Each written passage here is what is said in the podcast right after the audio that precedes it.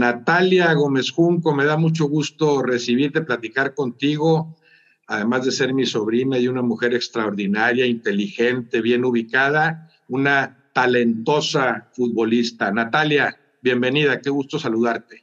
Muchas gracias, tío, gracias por la invitación. Estoy muy feliz, muy emocionada de estar aquí, la verdad.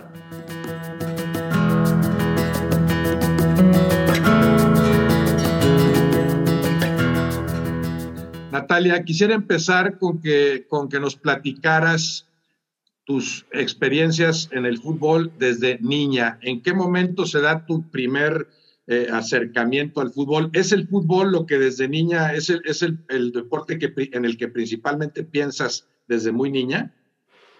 Sí, digo, claramente vengo de una familia muy futbolista, este, muy futbolera, eh, de, de, futbolistas, ¿no? Este, pues tú eh, que llegaste a jugar en profesional, mi papá en amateur. Eh, y pues sí, la verdad que no sé exactamente qué fue lo que, lo que me hizo llegar un día, tenía que cuatro o cinco años, llegué y le dije a mi mamá que quería jugar fútbol. Este, y, y pues ya, pues mis papás fue que, ok, pues ¿dónde, dónde puedes jugar? ¿Dónde, ¿Dónde te podemos meter? En ese entonces no existía una liga femenil ni de chiste, o sea, lleva tres años esto de la liga en México. Eh, y pues jugué con niños toda mi infancia, con niños ahí en el kinder empecé. Ah, desde el kinder. desde, el kinder. Cuatro años hablas. Cuatro o cinco años por ahí. Y, y, así empezó. No, no sé si porque veía a mi papá ver fútbol en las tardes. Mi papá dice que a mí de chiquita no me gustaba ver fútbol, yo no me acuerdo, pero sí me gustaba mucho jugarlo, me gustaba eh, pues tener amigos gracias al fútbol. El, gracias a mi papá nos mudamos mucho de ciudad, ¿no? Entonces el fútbol fue para mí como el llegar a una ciudad nueva, a un país nuevo, a, hacer amigos. Eh, yo que era una niña un poco más eh, introvertida, más callada, el fútbol me permitía el poder adaptarme a la cultura, conocerla. Te fue haciendo más, más sociable el fútbol. Más sociable y de poder, quizá poder lidiar con estos cambios de cada dos años nos íbamos a una ciudad nueva, a un país nuevo. Eh, me ayudaba mucho a lidiar con este, con este cambio, creo yo. Digo, ahorita viéndolo en retrospectiva, ¿verdad? En ese momento lo jugaba porque me gustaba, porque me, divertía y, punto. Cuatro o cinco años, Natalia, ¿en dónde vivías a tus cuatro o cinco años? Cuando el, primer recuerdo que tienes cuando te, empieza a interesar el fútbol ya para jugar. Vivíamos en San Luis, Potosí. San Luis Potosí. O sea, ahí tus inicios los recuerdas en San Luis Potosí. En San Luis Potosí, en mi kinder La Casita, este, ahí empecé y ya después de ahí fue en, un colegio en la apostólica y también jugué con niños. Tengo ya recuerdos de mis primeros entrenadores, ya así más, pues los primeros entrenadores que recuerdo, ¿no? El profe Dávalos, es de los primeros ahí que, que recuerdo. Y ya de ahí fuimos a Guadalajara, jugué en el Club Atlas, ahí en, en Chapalita. Eh, de ahí a Sudamérica, en, en, Paraguay, jugué en el colegio ahí por primera vez con niñas, pero las niñas tendrían Club, Club Atlas en, Chapalita, ¿ahí qué etapa hablas? ¿Qué, ¿Qué edad tenías tú y cuánto dura? Tendría yo unos y seis años, seis, siete años. ¿Y eso es un año, dos años? Estuvimos en Guadalajara nueve meses, fue muy corto, ah, algo así de menos del año. Menos del año. Y ya de ahí nos fuimos a Sudamérica y ahí sí estuvimos, creo que el año y medio, dos años. ¿A, qué ah, parte de Sudamérica primero? En Asunción, Paraguay. Asunción, Paraguay, ahí sí son varios años. Sí, ahí sí, año y medio, dos años. Ahí jugaba ya con niñas, pero eran niñas mayores. Yo tendría unos siete, ocho años. Las niñas tendrían unos diez, once, por ahí. Eh, ¿Notaste una diferencia muy clara entre el fútbol femenil en Paraguay y en México? Guay, que me acuerde, no mucho, la verdad. Digo, se me hacía diferente porque pues yo jugaba con niñas y eran más grandes y había estado acostumbrado a jugar con niños de mi edad. O sea, no, no pude notar así una diferencia pero dices que ya podías jugar con niñas, ahí sí, ya no era jugar con los niños. Sí, ya en la escuela había equipo de niñas y pues ya digo, yo siempre, siempre fui de las más chiquitas del equipo y pues también chistosas las fotos, ¿no? Me sacan cabeza, cabeza y media las niñas. Pero entonces la primera escuela en donde juegas con niñas, la selección de las niñas de, mujeres es en Paraguay. En Paraguay. Antes de eso, o sea, desde San Luis, todo lo que hablas es en, en el equipo del colegio, en el, en el caso del Atlas allá en Chapalita, pero nunca jugar en la calle, por ejemplo, las cascaritas, que, lo que tanto sucede con los hombres, que en la, colonia yo salía y jugábamos en la calle. Eso no lo viviste tú. Así de jugar en la calle, no. sí recuerdo que, por ejemplo, después de Asunción vivimos en República Dominicana y ahí sí, para empezar era difícil encontrar en Santo Domingo, era difícil encontrar un equipo de fútbol, punto, varonil y ah. femenil, porque es muy beisbolero ese país. Digo, ahorita no sé cómo esté, pero en esa época había poco fútbol y la única escuela que, que, había de niños que yo recuerdo no me dejaron entrar por ser niña. Entonces ahí sí era donde jugaba en recreo, o sea, quizá más parecido a lo de la calle, era el recreo donde yo jugaba y era mi lugar de, pues, de desarrollarlo, de jugar, de practicarlo, porque no tenía ningún otro lugar donde, donde jugarlo. ¿Ahí qué edad tienes? Ahí tenía unos nueve, diez años. Nueve o diez años, cuando llegas a, a Santo Domingo, República Dominicana. Sí. Y eso dura también dos, tres años. Sí, fueron como año y medio, dos años. Entonces, ahí eh, vamos a decir que es el lapso en tu desarrollo como futbolista en el que más te cuesta eh, jugar a, un nivel aceptable. Sí, tener ahí fue donde jugar. Tener donde jugar, ahí empecé. Jugaba mucho tenis de chica también. Y llegando a, Santo Domingo jugué mucho squash. O sea, gracias a esa falta de fútbol, pues le agarré mucho cariño al squash, que lo jugué en esos, en esos años y ya no lo volví a jugar, pero me acuerdo que me gustaba mucho también el squash, pero siempre me gustó más el fútbol. pero hubo momentos en que el squash era más fácil encontrar cómo jugarlo a buen nivel o dónde jugarlo, y eso hizo que hubiera un pequeño lapso en el que abandonaras el fútbol, o el fútbol estaba diario, permanentemente ahí en tu cabeza. Diario en, en los, en los este, recreos. Digo, no recuerdo qué pasaba por mi cabeza en ese momento, pero sí, quizás si ha, si ha habido un break en mi, en mi formación o en mi desarrollo como futbolista, yo creo que fue ahí. Ahí. Digo, en general mi infancia fue como fue tan cambiante, no tuve una formación así muy lineal o, o así una cierta estructura, ¿no? Siempre ha sido como que un poco fragmentada, ¿no? En, en, cierto sentido, y creo que eso me ha ayudado también, pues, para todo lo que he vivido después, pero no sé, nunca voy a saber eso, sí, si fue mejor o peor, no, no sabría. Sí, mm, bueno, yo pienso que fue maravilloso que hayas tenido esa experiencia de vivir en distintas ciudades, en diferentes países. Imagínate lo que eso te abre el panorama dentro y fuera del fútbol. Esto que mencionas del recreo en, en Santo Domingo, República Dominicana, ¿era jugar en dónde? ¿En canchas de cemento, en canchas de básquetbol o en canchas formales de fútbol? Era una cancha, o sea, era pasto, porterías, pero era yo creo que tamaño de, pues para mí se me hacía enorme, pero yo creo que era foot 7, foot 5 más o menos. O sea, sí, era, era chiquito el espacio. No me acuerdo, o sea, lo tengo así bien borroso el recuerdo. Creo que sí había porterías, pero puede que hayamos puesto algo ahí como porterías. Realmente no recuerdo, pero yo sí recuerdo que ya quería que fuera recreo para jugar fútbol, o sea, sí era como que... ¿Y era juego solo? Salir. ¿Juego solo entre mujeres? No, ahí jugaba con niños. La mayoría de una que otra vez se metía alguna niña, creo, ah. pero era con, principalmente con niños. La mayoría eran niños, la mayoría dominicanos. La mayoría dominicanos. Era una escuela americanizada, entonces sí había un poco de, de internacionales, por lo que recuerdo, pero sí mucho dominicano. Después de Santo Domingo, ¿a qué ciudad Monterrey. te toca ir? Ahora sí, ya. aquí Monterrey, llegué a los 10 años. Realmente Ciudad de México lo recuerdo muy poco. Ahí se conocieron mis papás Ahí nacimos mi hermana y yo, y, este, y ya de ahí nos fuimos a San Luis, todo el viaje, y ahora sí, hicimos, cerramos círculo en Monterrey.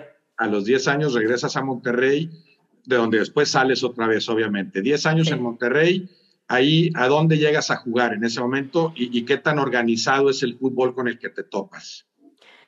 Sí, o sea, igual llegué aquí y es, lo mismo, o sea, llegabas a, cualquier lugar y era, pues, ¿dónde juego? ¿Dónde puedo, no? Buscarle. Monterrey es una ciudad un poquito más grande, con más opciones.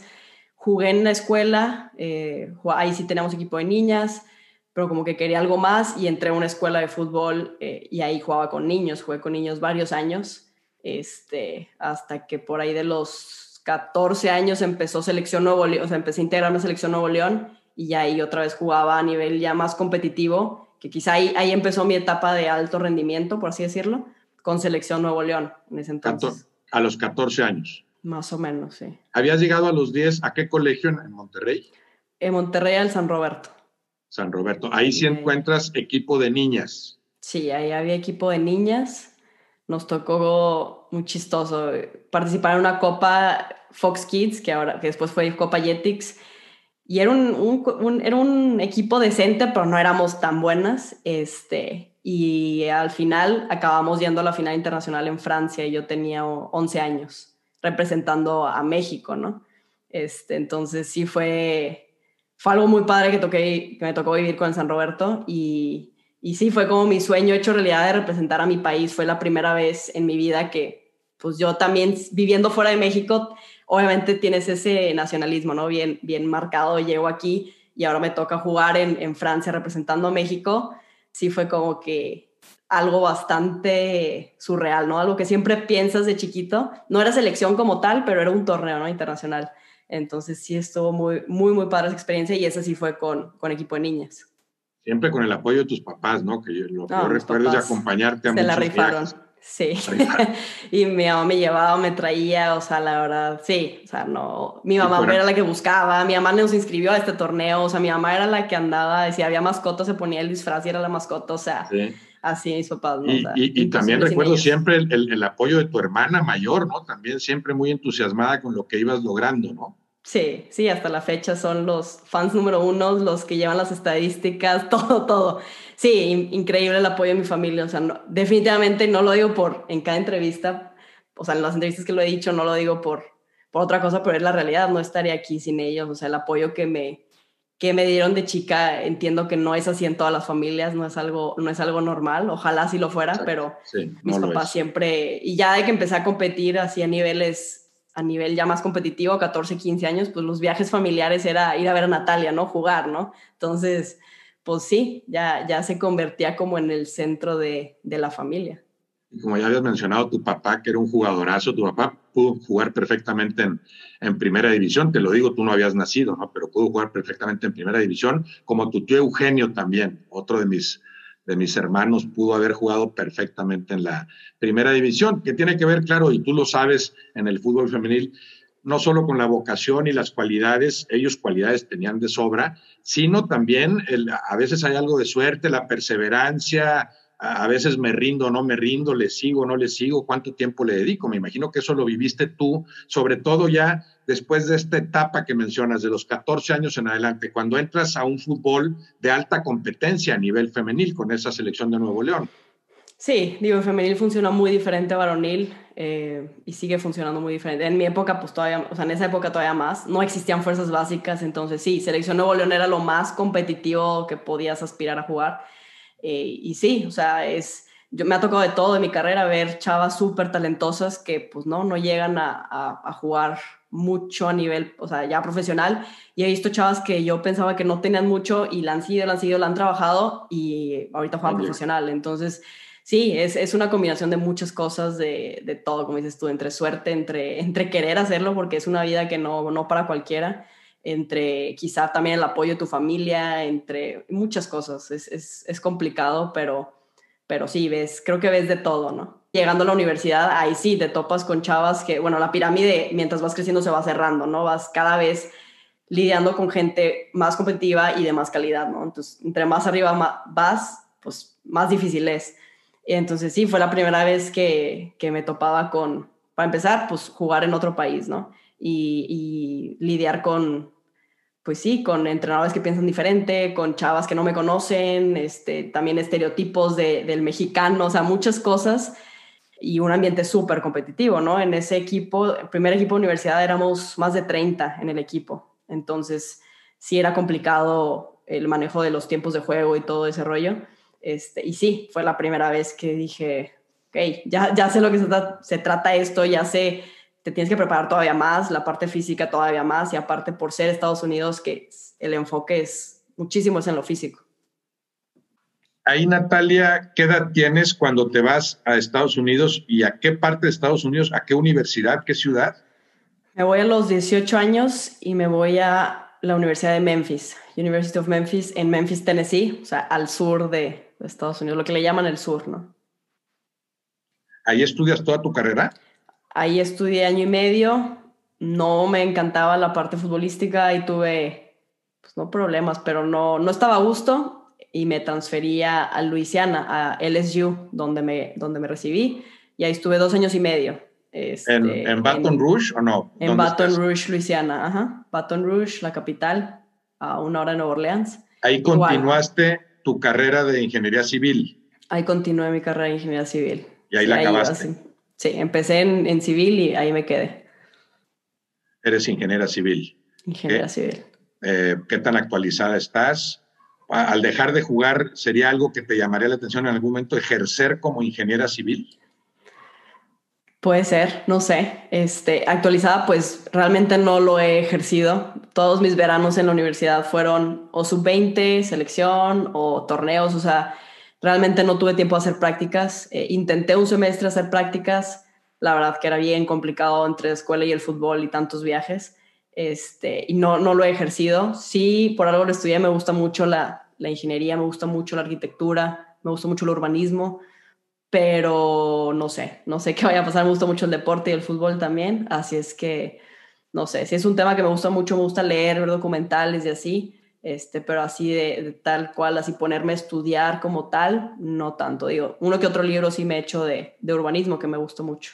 Ahora, en Baton Rouge, eh, después de haber estado en, en Memphis, ahí terminas tu carrera como ingeniera civil, vas becada, o sea, el fútbol te permite conseguir esa beca en, en dos muy buenas universidades. Sí, así es. Sí, me fui allá a la universidad en Estados Unidos carísima y sí, por medio de la beca pude estudiar, digo, el apoyo, el apoyo económico en Estados Unidos es impresionante a, los atletas. A los deportistas. Entonces, sí, a los deportistas. Entonces, sí, es, es increíble el apoyo, te dan todo, o sea, para que puedas estudiar allá, para que te puedas desarrollar y, ya, pues te dura, te dura cuatro temporadas la beca, ¿no? Entonces ya me, me, tuve que graduar cuando me gradué porque ya no tenía para, ya no tenía elegibilidad para más, ¿no? Entonces apurarle, porque perdí un poco el semestre al, transferirme, perdí un semestre más o menos, entonces pues tenía que graduarme para... Ah, ahí viste, Natalia, ahí viste por primera vez el beneficio económico de, de, por, por jugar fútbol, vamos a decir, pero ¿En qué momento inicia tu etapa formal como profesional? ¿En qué momento llegas a un equipo que te paga por jugar? Sí, ahí sí lo, lo percibes y no, o sea, sí los, en ese momento no te das cuenta de todo lo que te están dando por jugar fútbol, y ahorita lo, lo veo todavía más. Eh, pero bueno, me gradué en diciembre de 2015 y decido, o sea, quiero dedicarme a la ingeniería civil o quiero seguir jugando fútbol. Y ya llevaba varios meses, o sea, varios años pensando en que sí quería jugar jugar fútbol profesional y ya me gradué en diciembre y digo, pues va, lo voy a tirar al fútbol profesional 100%, no existía todavía la liga femenil en México. Entonces, pues igual, como de chiquita, ¿no? Eh, preguntando, tocando puertas a ver a dónde juego ahora y cómo le hago y, ahí vas viendo. A través de contactos ahí de amigas de selección, pues conseguí un agente y el agente, pues, que sale un equipo en Islandia que estaría interesado, ¿no? Por ahí de febrero. Y yo, pues Islandia, ¿dónde queda eso? Pues va, no sé dónde esté, pero suena bien. Mitad de temporada en, otros países europeos, o sea, pleno mitad. Eh, los países nórdicos corren más o menos de marzo a septiembre, entonces como que el timing estaba perfecto para una, una liga nórdica, ¿no? Y pues ya, ahí sale mi primer contrato en Islandia. Y sí, me acuerdo, mi primer sueldo, lo sé, o sea, nunca me habían pagado. Yo decía, qué impresionante que me estén pagando por algo que toda mi vida lo he hecho gratis. Bueno, así lo percibía yo, ¿verdad? Claro, algo que te encanta hacer, ¿no? Y además te están pagando. ¿Cuánto tiempo duraste en Islandia? Ni siquiera en Reykjavik, ¿verdad? ¿Algún pueblo cercano a Reykjavik o no sé Estábamos, qué Estaba yo en la segunda ciudad más grande de Islandia, Akureyri se llama, y segunda ciudad más grande y es, es un pueblo, ¿verdad? Es, es más chico que Santiago, Nuevo León.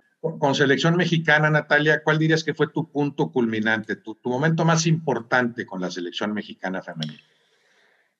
Selección mexicana, pues estuve en dos procesos sub-20, eh, dos mundiales sub-20. En el primero, cada proceso y cada cosa es, muy única. O sea, el primero fue la primera vez que, que pasó una selección femenil a cuartos de final.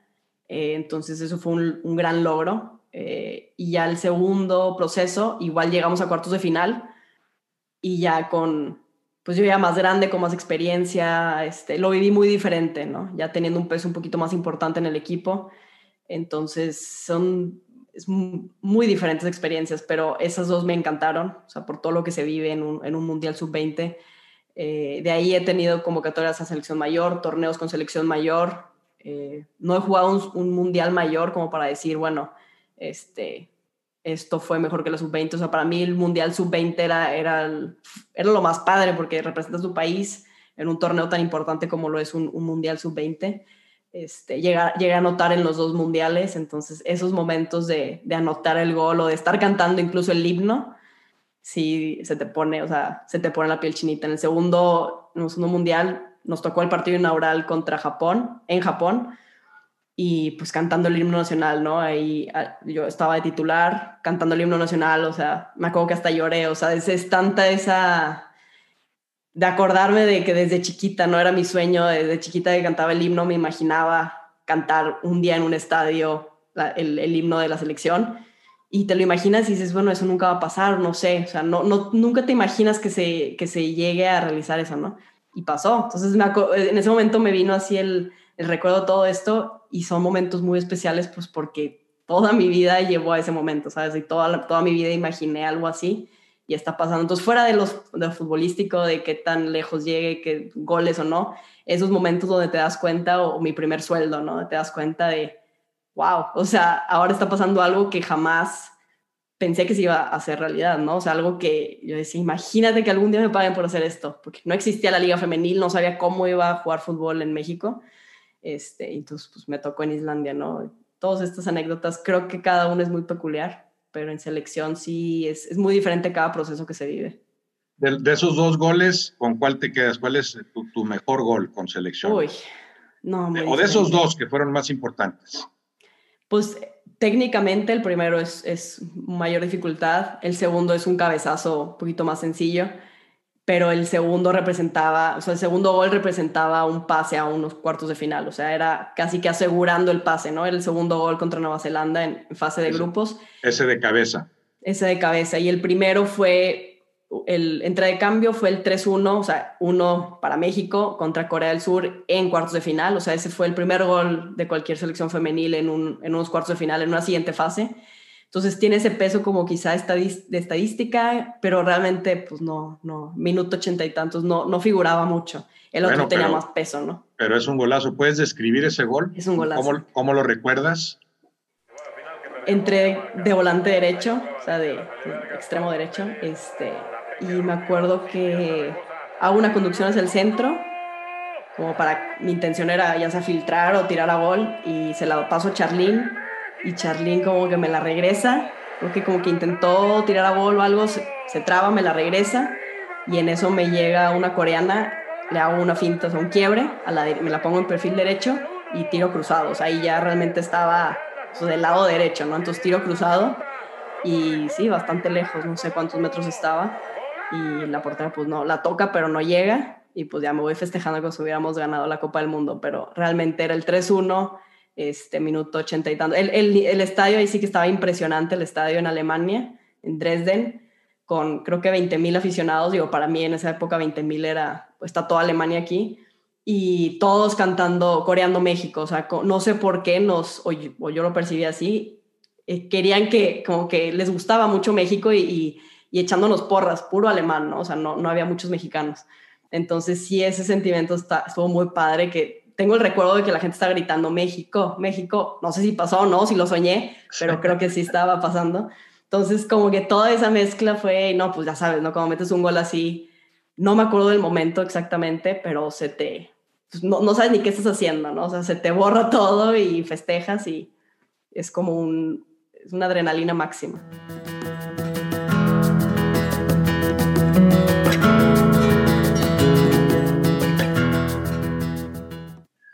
Natalia, el fútbol como fenómeno social, ¿qué piensas del mismo? ¿Por qué el fútbol genera, provoca lo que ningún otro deporte? ¿Qué encantos le ves? ¿A qué se lo atribuyes?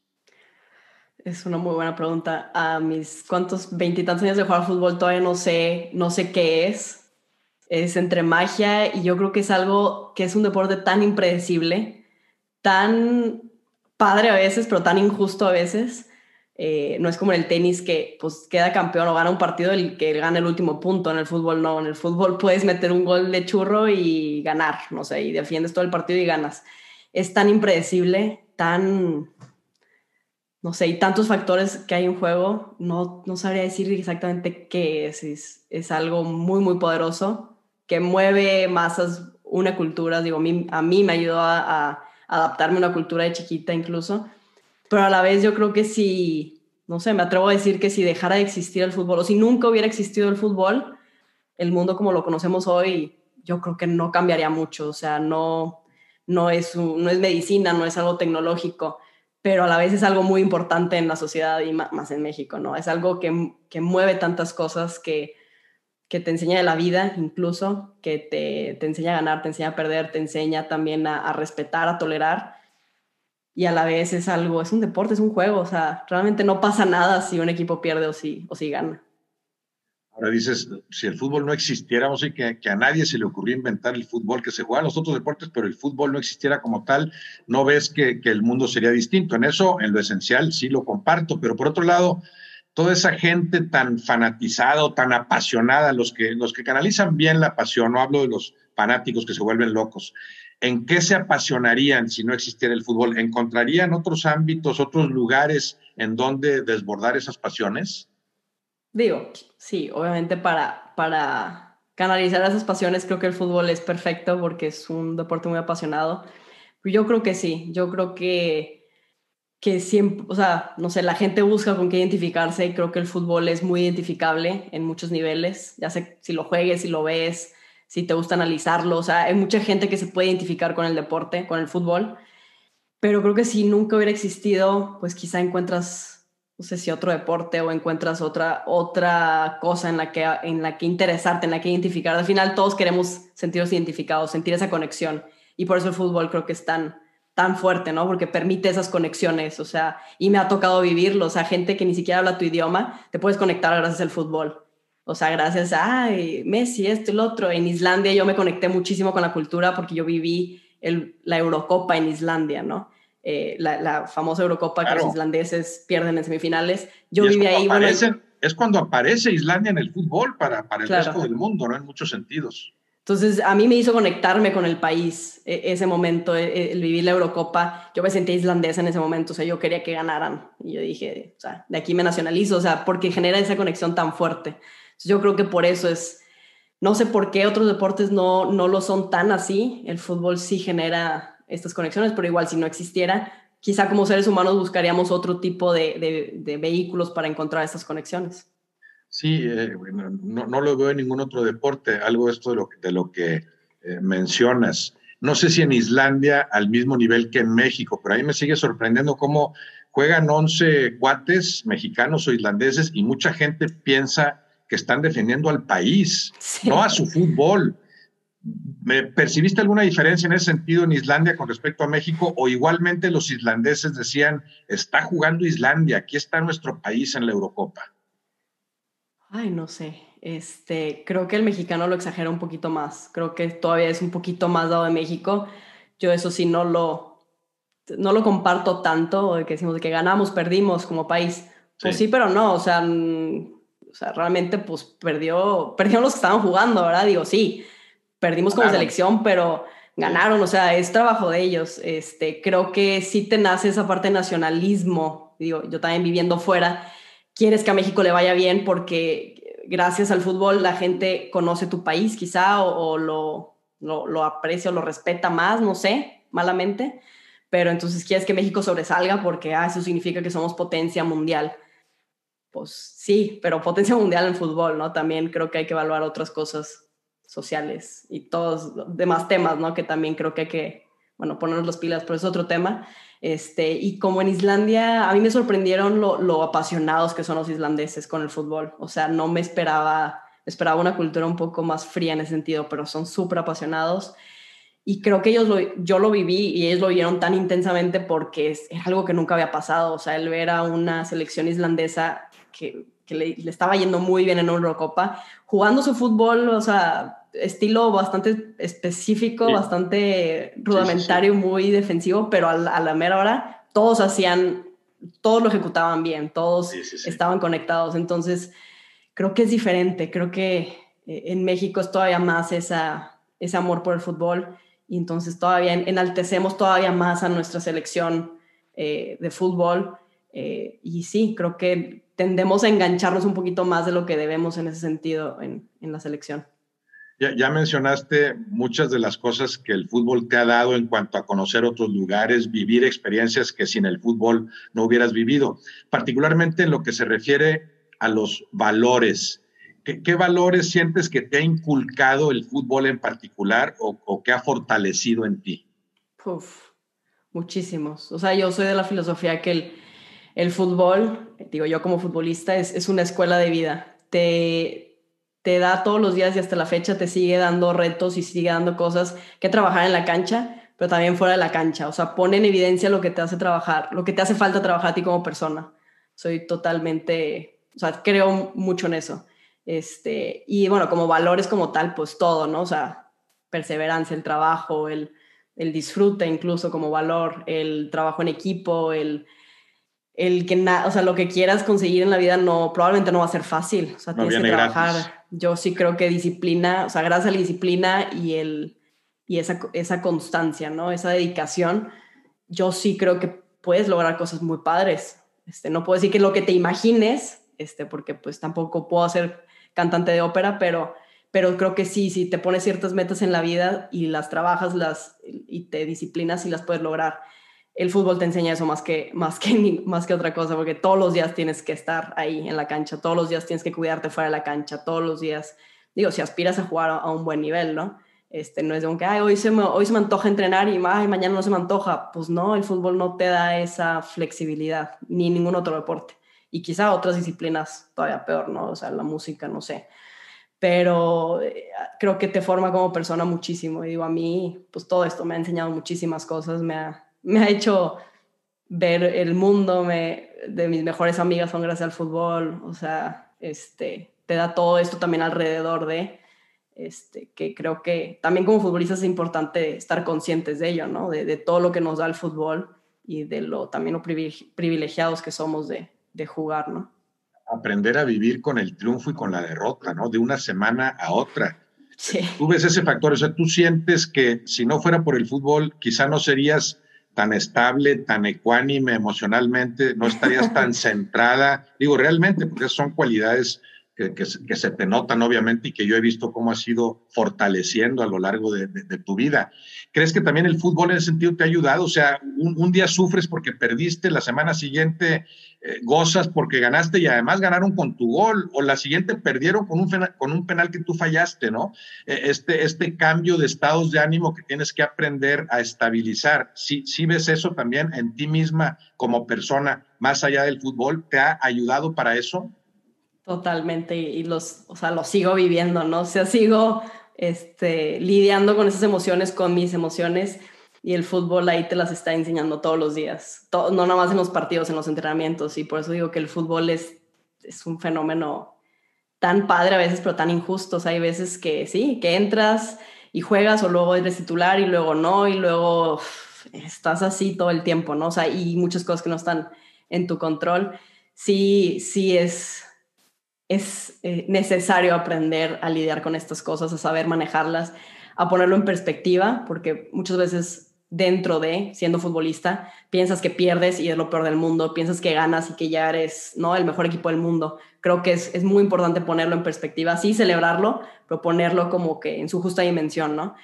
Porque sí es muy fácil dejarte llevar. Yo incluso cuando empezaba, cuando jugaba en Islandia que ganábamos, no podía dormir, o sea, no dormía de, de, la emoción, ¿no? Entonces, o sea, no es tan bueno tanto, tanta adrenalina, tanta emoción, porque al día siguiente me sentía así como que bien desorientada, ¿no? De que no había dormido, o sea, es aprender a manejar esas, esas emociones y como dices tú, y es lo padre del fútbol, lo padre del fútbol es que te da estas, o estos, estas emociones de, de, de altos y bajos, ¿no? Creo que por eso es tan atractivo, pero también es aprender a lidiar con ellas y pues bueno, así es, así es la vida, ¿no? Así la vida es de un día para otro cambian las cosas. mencionabas también algo de la injusticia, ¿no?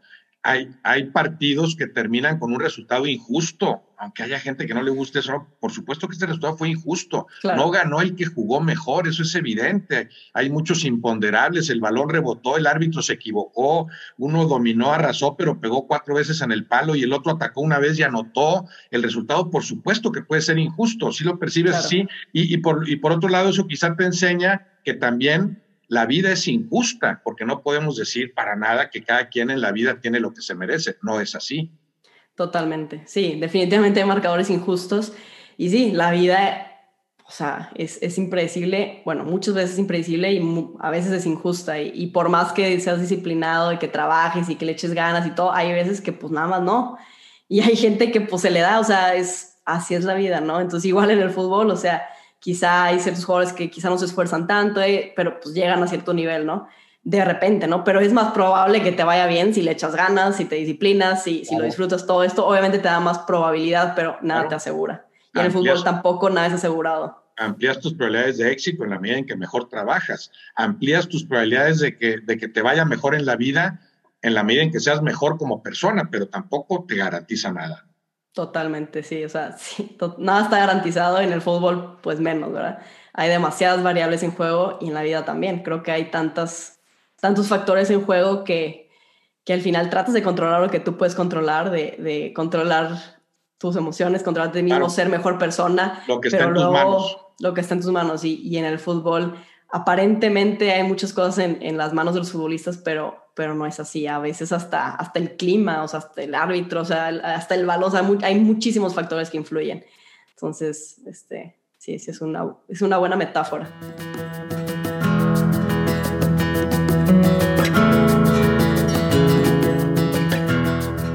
Natalia, qué gusto platicar con gente pensante dentro y fuera del fútbol.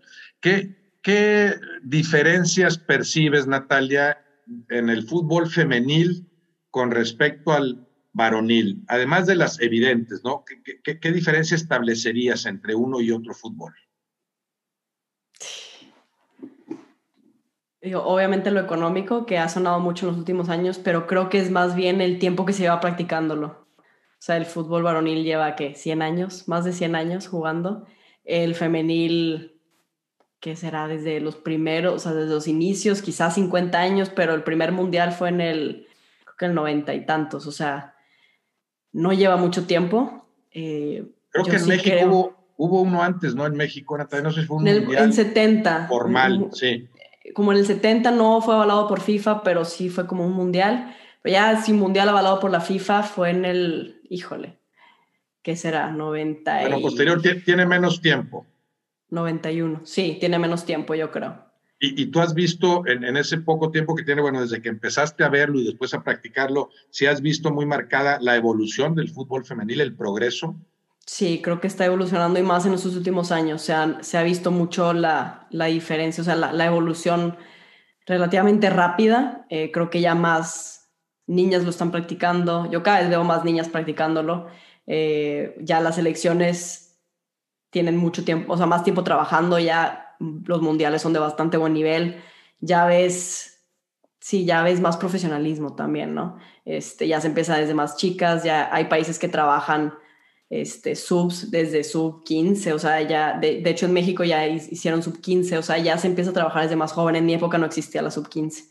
Entonces, vamos a lo mismo, creo que todo es parte de, todo hay que trabajarlo, ¿no? Y es darle tiempo este, mucha gente aquí en México dice, bueno, la liga, aquí, la liga MX femenil, este, como que critican el nivel y yo, bueno, pues es que hay que entender que esto apenas lleva tres años, ¿no? En México. Entonces sí creo que hay que darle tiempo para que madure, para que vaya, no sé, moviendo otras cosas, ¿no? Más niñas que jueguen, más entrenadores, más instalaciones, más, más todo, más recursos, para que se pueda ir desarrollando. Ahora, específicamente en lo que se refiere a, la esencia del juego, a lo que se vive en la cancha, a la forma de interpretar el fútbol, a la forma de jugarlo, ¿qué diferencias verías? ¿La mujer es más leal? Eh, eh, ¿Hay menos faramaya en la mujer o más, la que se deja tirada y se revuelca, o, más o menos que con, que, con los, que con los hombres? ¿Es más leal, es más respetuosa, es más que, le reclama más al árbitro, le reclama menos? En ese sentido, ¿Verías algunas diferencias en términos generales? Uy, es difícil decir, o sea, sí, de eso dicen que, que las mujeres aquí en México hacemos menos drama que los hombres. Sí, quizá ahorita todavía hay, hay, mucho amor al deporte todavía en el femenil. O sea, las que juegan fútbol lo hacen por, por el, digo, no digo que los hombres no, obviamente aman lo que hacen también, pero entiendo que también hay otros intereses, ¿no? Este, dentro de... Y el fútbol quizá está todavía un poquito más puro eso. Creo que es, es mucho amor al deporte, o sea, realmente las que se dedican a esto es porque les encanta jugarlo, porque, porque quieren jugarlo, ¿no? Y no hay tanta, tantas cosas, tantos intereses y, agentes, todavía no está tan, tan así, ¿no? Este, creo que también, digo, no sé, yo creo que he, preguntado, le he preguntado a entrenadores que han entrenado mujeres y hombres, incluso a mí, yo que he sido entrenadora de, de, niñas sobre todo, pero también me tocó ser entrenadora una que otra vez de niños, las mujeres, no por, no por sonar muy feminista ni nada, ni, ni de echarle a los hombres, pero sí entienden las cosas un poquito más rápido este, le explicas a una niña y a un niño y la niña tiende a entenderte. Sí, son muy feministas. Son más, son más inteligentes. No, no dije eso. Dije, entiendas las cosas más rápido. Ah, ok. No, no sé. Quizá también son, son un poquito más solidarias. Este, como que sí creo que podemos trabajar un poco mejor en equipo. Pero igual, no sé. O sea, porque Ahora no he jugado a este nivel con niños. Claro, estás hablando de tu edad, más o menos a tu nivel actual dices que las chavas entienden más rápido lo que el técnico les dice? ¿O estás hablando de niñas más jóvenes? ¿O yo, yo hablo de niñas más chicas, de, ah. formación. Ya de mi edad, no sé, la verdad que, que, no sé porque no he, no he jugado con hombres así de mi edad. Digo, mucho de mi formación jugué con niños y ya más grande jugué también con niños como entrenamiento aquí en Monterrey incluso, eh, con, eh, entrenaba con hombres. Este, obviamente la parte técnica y física, pues sí, están los hombres físicamente sí, obviamente tienen más físico que una mujer, pero la parte, creo que la parte táctica... Mental, ah, este, táctica, estratégica. Sí, como que, la, mujer, como que eh, quizá también porque es un poquito más lento el fútbol femenil por la cuestión física, eh, somos menos rápidas que los hombres, entonces quizá la cancha se hace más grande, ¿no? Entonces eh, creo que entra más en juego la parte táctica, más que en, que en varonil, porque es un poquito más lento todo entonces es como más estratégico, pero, pero no sé, esto es mi opinión, no, no tengo datos sobre esto, este, no, no sé. El, el, nivel educativo o nivel de escolaridad particularmente, ¿crees que es similar entre mujeres y hombres que juegan al fútbol o es más elevado con las mujeres? O sea, hay más, hay más eh. chavas que, que, que juegan y estudian porque además eh, muchas no, no, pueden vivir plenamente del fútbol, por lo que tú hablabas de, las, de la cuestión económica, no está igualmente pagado, igualmente remunerado. ¿No obliga eso en cierto sentido a, que la mujer que juega también requiera de un mayor apoyo de lo que estudia o lo que trabaja en otras cosas? Sí, creo que, bueno, en México sí se da eso. Eh, no sé de otros países en, cuanto a escolaridad, pero entiendo que aquí el, el, que se, el hombre que se quiera dedicar a ser futbolista tiene que dejar casi la escuela muy, ah, o sea, secundaria o prepa, ¿no? Porque todo el tiempo que requiere estar en un equipo profesional y fuerzas básicas todo eso es muy demandante, hay muchísima competencia. En femenil, como esto apenas va empezando, eh, creo que, bueno, ahorita la, la, base de la Liga MX femenil viene de la base colegial, entonces eh, los equipos fuertes universitarios, este, de ahí vienen las, casi la mayoría de las jugadoras de la liga ahorita o, de muchos equipos. Entonces, es muy diferente compararlo ahorita. Creo que nos, tendríamos que ir 10 años adelante, ¿no? Para ver qué va a pasar en 10 años, pero, pero sí creo que ahorita, bueno, al menos aquí en, en, la Liga MX femenil, muchas o estudiaron o están estudiando, muchas incluso esta maestría tienen, porque sí, este, digo, a mí me tocó, digo, yo, yo decía, yo no voy a dejar la escuela por el fútbol, o sea, ya que me gradué veo qué hago, pero no puedo dejarla porque no sé qué va a pasar, no sé dónde voy a jugar, no sé cómo lo voy a hacer. Entonces tengo que tener esa, tengo que tener esa, esa opción, ¿no? Esa opción B a poderme dedicar a, otra carrera.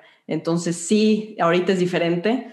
Eh, a mí me gustaría que siguiera así, que, que, que, se pudiera combinar de cierta forma el estudio y el deporte, que, que, que se pudieran encontrar maneras, ¿no? De, de también responsabilidad de las futbolistas de seguir estudiando, de ver encontrar la manera de poder tener una carrera, pero también dedicarse al fútbol, porque al final esto es muy impredecible, ¿no? No sabemos qué, qué te pueda pasar, una lesión o, lo que sea, y, y, tener algo con qué, con qué poder vivir, ¿no? Entre los futbolistas que empiezan, entre los hombres, a veces ves la influencia de las figuras a las que admiran, ¿no? Incluso, por ejemplo, para festejar el gol, este chavo que está empezando, ya que no puede jugar como Messi o como Ronaldinho o como Cristiano o como Hugo Sánchez en su momento, por lo menos festeja parecido. O, quiere usar el, mismo corte de, cabello, o se quiere parecer, en algunos casos es muy claro, ¿no? Que hay una influencia del ídolo. En el caso de las mujeres, tú percibes eso y se da con figuras femeninas, o sea, la chava que mete un gol piensa en su referente femenino o también tienen referencias masculinas y quiero festejar como Messi, por ejemplo? Sí, creo que los dos, creo que yo como mujer futbolista admiro mucho, o sea, me gusta ver fútbol varonil, femenil y admiro gestos técnicos, gestos tácticos de, de, hombres, obviamente, porque sí se, o sea, sí se parecen, o sea, aunque yo lo veo como que sí son deportes un poquito diferentes por la cuestión física y digo la cuestión táctica y todo, pero sí, claro que hay cosas que se le pueden aprender a los hombres, este, ojalá ellos digan lo mismo de nosotras, eh, creo que al final es el mismo objetivo, ¿no? Y los dos queremos tener el buen trato al balón, la, eh, la buena estrategia, son, los conceptos son los mismos, ¿no? quizá aplicados un poquito diferente, pero sí, totalmente, o sea, igual puedo ver un mundial femenil y admirarle a, alguna francesa, a Le Sommer, no sé. Eh, y bueno, ahí hablamos de admiración, sí, sí, lo entiendo, admiración, pero, pero tú ves, por ejemplo, cierta influencia, particularmente en la forma en que se festejan los goles ves chavas sin que me digas nombres, obviamente, compañeras o adversarias que esta chava quiere festejar como tal jugador? No sé dónde sacan los festejos, porque hay unas que, se festejan muy peculiar, la verdad. Te, lo digo porque yo en general los festejos femeninos los veo más naturales, genuinos. No veo, perdón, las payasadas que se ven entre los hombres, ¿verdad? De coreografías y cosas. Cuando yo creo que el festejo tiene que ser lo que te nace en ese momento y a veces te pueden hacer simplemente en, tu interior eh, gozar plenamente y, no ser tan efusivo hacia afuera y, menos preparar una coreografía y ponerse a bailar y todo. Entiendo que es parte del show, parte del espectáculo, pero en ese sentido, quizá porque el fútbol femenil tiene menos tiempo, veo más genuinos los festejos de gol entre las mujeres. Sí, creo que sí. Y creo que de repente sí arman uno que otra, no coreografía, pero como que se ponen de acuerdo. A mí me pasaba en prepa que a veces nos ponemos de acuerdo para festejar los goles. Este, yo no soy fan, yo pues porque soy, yo soy muy expresiva y en el momento pues es lo que, lo que me nace. O sea, y hay veces que, pues no sé, hasta te dicen de que, ay, vamos a hacer este festejo, pues se me olvidó. O sea, en el momento, no sé, yo soy muy intensa y vivo el gol así al máximo y, y entonces, sí, a mí me gusta también esa parte, pero también he visto que pues sí preparan algo o, se ponen de acuerdo y, está padre, o sea, ya vas en equipo también a festejarlo, pero sí, quizás es un poquito más, pues, ¿qué será? Más limpio, no limpio, más puro en ese sentido. ¿Qué, ¿Qué, vislumbras del fútbol femenil, Natalia? ¿Hacia dónde crees que va encaminado el fútbol femenil profesional en México? Pues espero que, o sea, este solo es el comienzo y espero que crezca mucho. Espero que que cada vez este, se le invierta más dinero, más tiempo, más, más recursos, todo, porque es como cualquier otro negocio, hay que invertirle, ¿no? Para que crezca. Hay que, creo que hay que encontrarle un modelo de negocios que le quede al fútbol femenil aquí en México, porque sí creo que hay, hay mucho mercado, o sea, hay, muchas mujeres que siguen el fútbol, eh, que se sienten identificadas. Eh, bueno, puedo hablar por, por Tigres femenil ahorita, la gente que va al estadio son familias, muchos niños, muchas niñas, muchas mujeres está padrísimo ver eso. Está padrísimo. Incluso cuando son clásicos, ves a un rayado sentado al lado de su, de su esposa tigre. O sea, es, padrísimo. Eso, es lo más padre. ese, es el objetivo. Sigue siendo más familiar, ¿verdad? Sí, más familiar. Entonces espero que. ¿Tú, tú crees que el modelo, ese modelo al que te refieres, el modelo económico, futbolístico, que han, que han encontrado y que han desarrollado Tigres Femenil, las rayadas, eh, es un ejemplo, o sea que en la medida que más equipos en México, sé que hay algunos que se acercan y ahorita me dices cuáles, pero en la medida en que más equipos encuentren ese modelo, puede proliferar y, consolidarse el fútbol femenil en México. Sí, yo creo que sí. Y digo, quizás es fácil hablar de, de, aquí de Monterrey porque es, un, es una ciudad con, con, una afición demasiado leal, igual Tigres como Rayados, ¿no? o sea, los dos tienen aficiones muy leales eh, pero creo que sí se le puede encontrar algo a cada, a cada ciudad, a cada estado, ¿no? Decir, bueno, no sé, en, León este, se, se, acostumbra a esto, esto, podemos invitar a la gente a, no sé, hacer esto, entonces vas encontrando lo que funciona para cada ciudad, no sé, digo, no, es quizás muy fácil hablarlo, a la mera hora de ser más complicado, pero yo, yo sí creo que el fútbol femenil tiene su, puede tener su propio mercado, ¿no? Puedes atraer a la gente este, con, con cosas que son muy particulares del fútbol femenil, aparte de que es muy familiar, ciertos patrocinios, que invitar a la gente, no sé, a involucrarse más en el equipo, a analizarlo más, a seguir a las jugadoras. Hay muchas cosas que se pueden hacer. Eh, sí, Rayados y, Tigres lo han hecho muy bien, creo, en la parte de, darle lugar y de darle marketing. Y sí creo que el estar afiliado a un equipo varonil ayuda, porque te ayuda a, a tener esa estructura, esa base. Este, mucha gente que lo critica, que dice, ay, deberían de tener su propio su propio todo. digo, o sea, sí, pero no, o sea, ayuda para, para de ahí armar ya lo nuestro, ¿no? Este, el jugar en estadios de, de hombres está increíble, o sea, ahorita son estadios de hombres, ¿no? Pero pues ya ese estadio en Tigres, pues ya es de los dos, ¿no? Entonces, eso es increíble, digo, yo jugando en España nunca, nunca jugué en un estadio de, de varonil, o sea, jugábamos en canchas alternas y había unas que ah. casi que ni gradas tenían, ¿no? O sea, eh, es, es, algo que está padrísimo porque jugar, no hay nada como jugar en un estadio, entonces eso te permite traer más gente, a generar más dinero, a vender más, o sea, es toda esta parte del negocio, ¿no? Entonces sí creo que hay que ver todas esas cosas. El, el tema de televisión, aquí en México se televisan casi todos los partidos femeniles. Eso no es muy común en otros países, ¿no? Entonces eso también ayuda todo el tema de televisión, de patrocinios, de es irle encontrando la forma y creo que en México se está haciendo bien, es seguirle, es seguir invirtiéndole, seguir desarrollando todas esas categorías inferiores, desarrollar más niñas para que tengas este talento, ¿no? Durante, para dentro de 5, 10, 15 años, ¿no? Ir desarrollando el talento ya, o sea, ahorita, ¿no? De tener todos los equipos que tengan sus sub 20, sub 17, sub 15, sub 13, lo más que puedas, ¿no? Este, para ir desarrollando toda esta parte. Digo, son muchos aspectos, pero creo que yo, yo me encantaría ver el fútbol femenil así en, en 10, 15 años, con estadios llenos para, para todos los equipos femeniles, este, la gente eh, apoyando, eh, niñas cada vez más chiquitas jugando. A mí me encanta ver ya niñas muy chiquitas jugando fútbol, ¿no? eso yo no lo veía en mi época, yo no, no tenía niñas con quien jugar. Mira, que aprendo esto, Natalia, no sabía. Tú en Málaga, ¿no jugaste en el estadio en el que jugaba el Málaga? No, no, incluso el, varonil, o sea, femenil jugaba en otra cancha. Nosotros jugábamos, en, ese entonces éramos primera división, el Málaga estaba en segunda división y digo, su estadio estaba hermoso, no jugábamos, nunca jugábamos el estadio, creo que yo fui al estadio dos veces. qué diferencia como, como aliciente, ¿no? Qué importante eso, ¿no? Jugar en estadios que tú has visto llenos como espectadora y después sentir que estás ahí en la cancha con la gente vibrando. Bueno, ya sabemos que volvemos a Monterrey, a las rayadas y a las tigres. no sé si así se autodenominan las tigres, porque creo que no se dicen ni tigresas ni tigras, sino las tigres, que han llenado el, estadio, que en su momento impusieron récord, estadio lleno, ambiente, además, como tú bien dices, más familiar, más entremezclados los seguidores de tigres y rayadas. Eso como aliciente, como estímulo, me imagino que se sienten ustedes privilegiadas, porque no cualquier mujer de las que juegan otras ligas vive cosas como esas, ¿no? Sí, digo, está cambiando, ¿verdad? Eh, creo que hay países que sí se hace, que sí se juegan. y en España, de hecho, ya empezaron a jugar de repente en, estadios de, del varonil, uno que otro partido.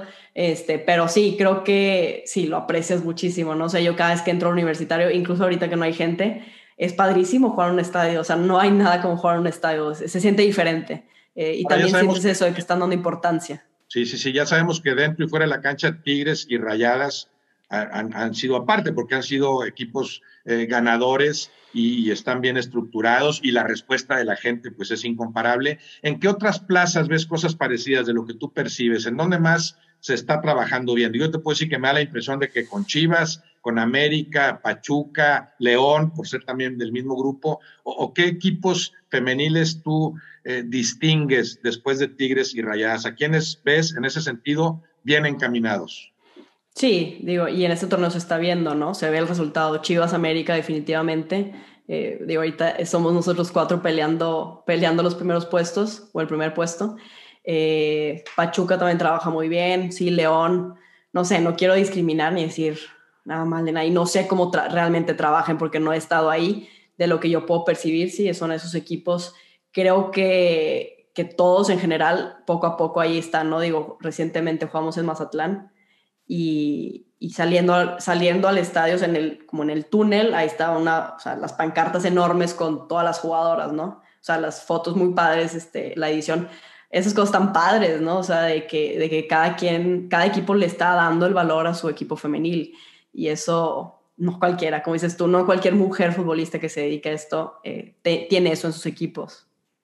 ¿Esperas tú seguir viendo el desarrollo del fútbol femenil que se ha ido creciendo? A mí, a mí me ha gustado el nivel y he visto además el, el, progreso. Entiendo que es muy importante que se instale como negocio, porque desgraciadamente la mentalidad, bueno, centavera de los dirigentes, no, eso no va a cambiar. Y si, no, si no hay lana, en algún momento abandonarían el proyecto. Pero sí, hasta ahora me gusta el progreso que veo y veo cómo la gente se va interesando más tú quieres vivir, seguir viviendo ese desarrollo, ese progreso, ¿durante cuánto tiempo? ¿Cuánto tiempo más te gustaría jugar en primera división? no sé. hay días que digo dos años, hay días que digo seis, hay días que digo ya el siguiente año me retiro, no sé. no, creo que todo puede pasar. O sea, a mí el fútbol me encanta y todo, este, obviamente. También hay otras cosas que me gustaría hacer, entonces, eh, no sé, ahorita no podría decir cuántos años. Creo que todo depende de, depende del punto en que lo deje disfrutar, como lo disfruto, de que no sé, de vivirlo como, como estoy acostumbrada a vivirlo, quizá ya es como de, de reevaluar y, replantear y, quizá con otra, otras cosas que quiero hacer, pues quizá ver qué es lo que sigue, ¿no? Pero pues por mi juego algunos años más, no te podría decir cuánto tiempo porque no, no lo sé, pero sí, sí me gustaría unos tres, cuatro años más fácil, sí. Y también creo que es muy importante definir el éxito de cada quien, ¿no? Es algo que como que últimamente he pensado y, tenemos tanto eh, redes sociales y todas estas cosas que aspiracionales y materiales y todo, pero yo creo que es muy importante cada quien sentarse y decir, bueno, para mí qué es el éxito, qué quiero hacer, o sea, quién quiero llegar a ser. Como futbolista yo me podría fácilmente frustrar de que, ah, no he jugado unas Olimpiadas, no he jugado un Mundial, no he jugado en X equipo, Y pero digo, y esto ha sido reciente, ¿no? Yo os digo, pues todo lo que me ha dado el fútbol más bien, eh, el éxito que yo le veo al fútbol es que a mí me ayuda a ser mejor persona todos los días, que yo aprendo muchísimo del fútbol y éxito para mí es poder cada día plasmar lo mejor que pueda mi, mi fútbol en la cancha. Eso para mí es el éxito, no es, no es el, el estar en un X equipo o hacer esto, Y, o quedar, ganar estos títulos, para mí no, pero para otras personas puede que sí. Entonces, creo que más ahorita, más que nunca que en, otras épocas donde vemos todo lo de redes sociales, que vemos lo que es éxito para fulanito y para menganito, bueno, pero ¿qué quieres tú, no? Ya que sepas, ahora sí, trabaja y, esfuérzate porque yo sí creo que en base a, a, la disciplina y a ese trabajo sí puedes lograr muchas más cosas de lo que, de lo que a veces creemos que somos capaces. Natalia Gómez Junco Esteba. ¿Usas, ¿Usas eso, el nombre así completo, Natalia Gómez Junco Esteba? Natalia Inés Gómez Junco Esteba. No, mi mamá se enoja, pero no. Natalia Gómez Junco, ya está muy largo para usar el Esteba, pero... Pero es tu nombre completo, Natalia Inés Gómez Junco Esteba. Así es. Te, te, lo agradezco, Natalia. Como siempre, enriquecedora la plática contigo, como son todas las pláticas. Te lo agradezco de veras y te mando un beso. No, gracias a ti, tío. Un honor estar aquí en este espacio contigo y como siempre disfruté muchísimo esta, esta plática.